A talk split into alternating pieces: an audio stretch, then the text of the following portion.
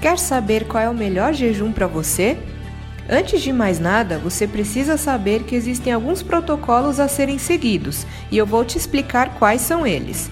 O protocolo de preparação é o de 12 horas e ele funciona da seguinte forma: você terá 12 horas do seu dia para comer normalmente e 12 horas sem se alimentar.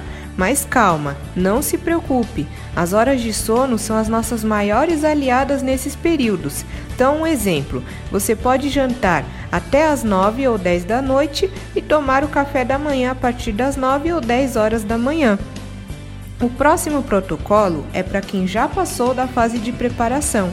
É o protocolo de 16 horas, ou seja, você ficará 16 horas do seu dia sem se alimentar e nas outras 8 horas você poderá comer normalmente. A melhor forma de fazer esse protocolo é começando a contar a partir do término do jantar, por volta das 8 horas, e encerrando o jejum ao meio-dia. Mas lembre-se, se você terminou seu jantar às 9 horas da noite, então seu almoço deverá ser à 1 da tarde, sempre dando espaço de 16 horas. Depois do protocolo de 16 horas, o próximo desafio é o de 18 horas.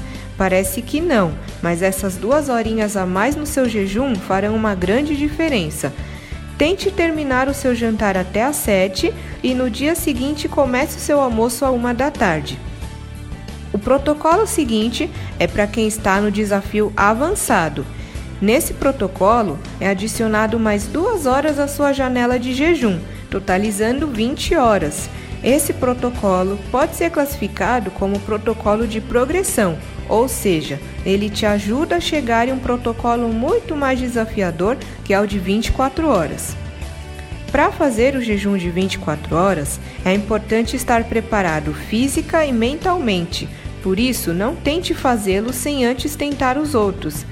Nesse protocolo, o seu jejum começa e termina na mesma refeição, e a minha dica é que você escolha o almoço, ou seja, você almoça normalmente, não se alimenta no período da tarde, nem no período da noite e nem no período da manhã do dia seguinte.